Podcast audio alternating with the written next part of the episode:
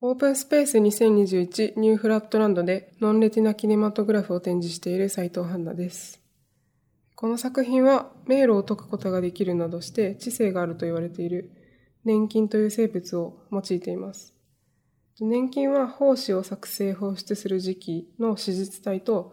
餌を求めて自ら動き回る時期の変形体を環境に応じて行き来する、いわば植物的な面と動物的な面を併せ持つ生物です。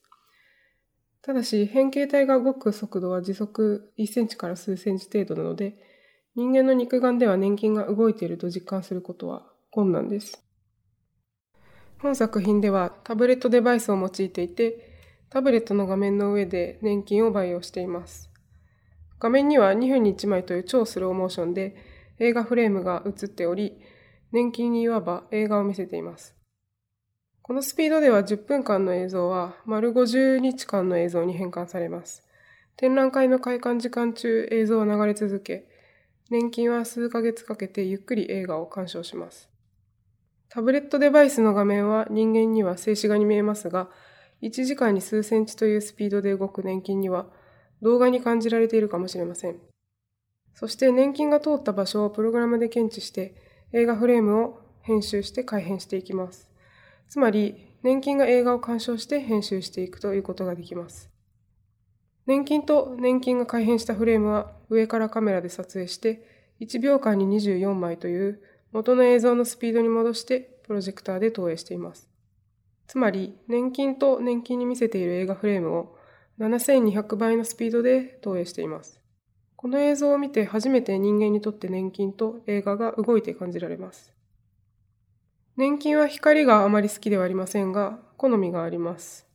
黄色い光にはあまり反応せず、青い光や紫外線を特に嫌います。しかし、赤い光は史実体という繁殖するための形態に変化するために必要となります。つまり、年金にも色の好みがあるということです。人間は網膜を使って光のスペクトル、つまり色を検知しますが、年金は全身を使って色を検知します。つまり、えっと、この作品のノンレティナ、非網膜というタイトルにつながっています。年金の映画鑑賞、編集行為を通して人間の制作行為とは何なのか、他の生物との連続性や違いについて想像を巡らせていただけたらと思います。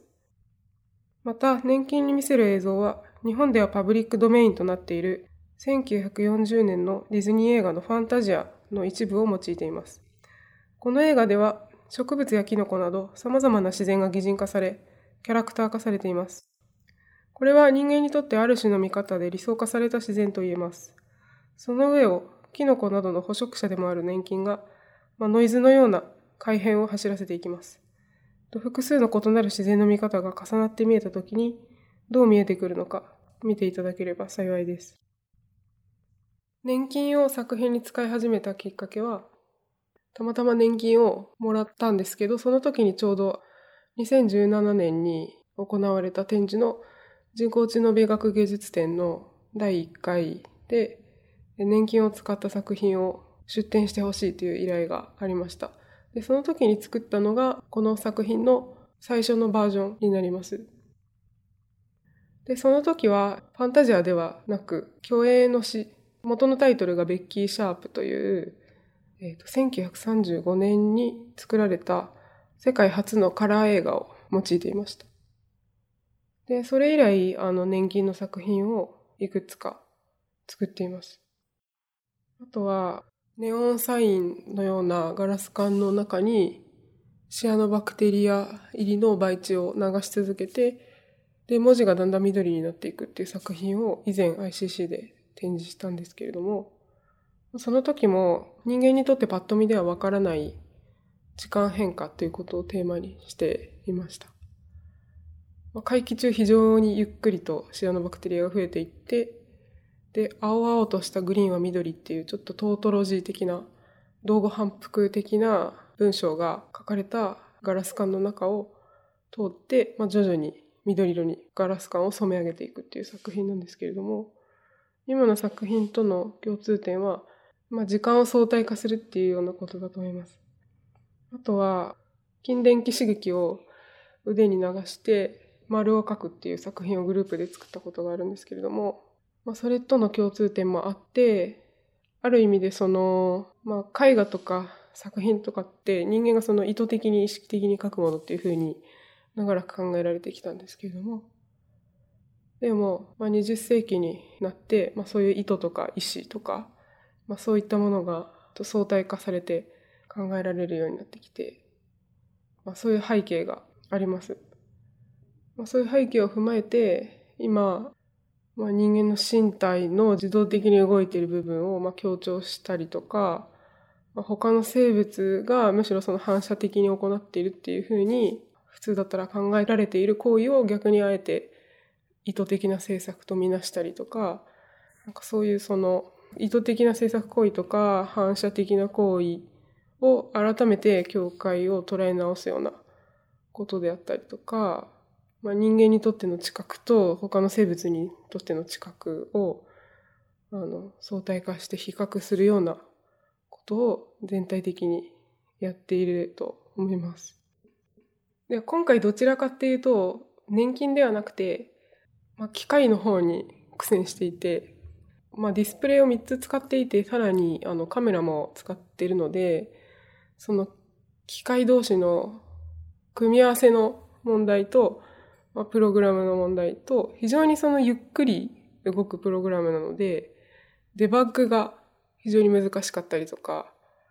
何日間か経ってみないとエラーが判明しないとかそういったところで苦労していましたね。むしろ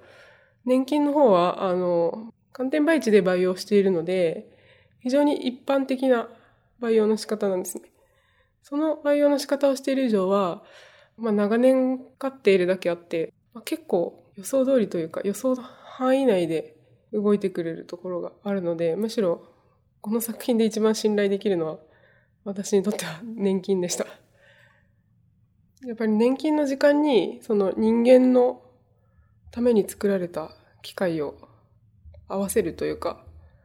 まあ、そちらが結構大変という感じですね。あとは、今人間の知覚のために作られたカメラであったりとか、まあ、照明というかその人間にとってどう見えるかっていう部分を年金にとって心地よかったり意味のある光の環境と、まあ、すり合わせるのが結構難しかったです。年金にとってベストな環境にするとカメラに映りにくかったりとか、まあ、鑑賞者にとって見えにくかったりとか、そういうことが起きてしまうっていう。まあ、それも、まあ、大変だけどやってみて面白いところの一つでした。この作品では、まあ、実際にその年金の色の好みがあの編集に反映されてるかどうかっていうのはまだわからないんですけれども、まあ、きちんとその実験を行って統計的に、まあ、実際にその年金がタブレットデバイスを見て色の好みを発揮しながら動いてるのかどうかとかなんかそういったことをちょっと科学的なところを検証していきたいっていうふうに考えてるのとあとはその、まあ、今回ちょっとその光が足りなくてあの高精細な画像が撮れないっていう状況だったんですけど、まあ、もっとその人間の知覚にとって高精細なものを見せられるように技術を上げていきたいっていう。だからある意味で人間の知覚と年金の知覚に両方にもっと迫っていきたいっていうことですかね。年金にとっての知覚に迫るっていうのはその科学的な方法でできるし、人間にとってっていう話はもっとその展示技術を上げるっていう方向ですね。